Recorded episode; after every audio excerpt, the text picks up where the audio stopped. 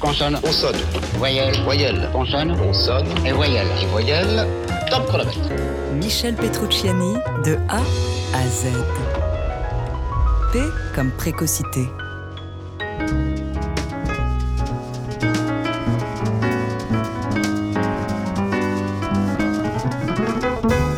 Dès l'âge de 4 ans, Michel Petrucciani étudie le piano classique. Il a à peine 12 ans et il joue déjà en trio avec son père guitariste Tony et l'un de ses frangins, Louis, qui officie à la contrebasse. Il souffle ses 15 bougies et voilà qu'un premier géant de la note bleue écarquille les yeux sur cet ado si précoce. Ce géant, c'est le batteur Kenny Clark, de passage au théâtre de Montélimar, avec à ses côtés Daniel Humer, carrément bluffé lui aussi. Un an plus tard, c'est le trompettiste Clark Terry qui craque à son tour après avoir entendu le jeune pianiste aux côtés de Bernard Lubat lors d'un festival dans la Drôme. Quelqu'un, plus tard, dira de Michel Petrucciani que dès 13 ans, il jouait comme un vieil homme noir perdu dans un piano-bar quelque part, à Mexico. «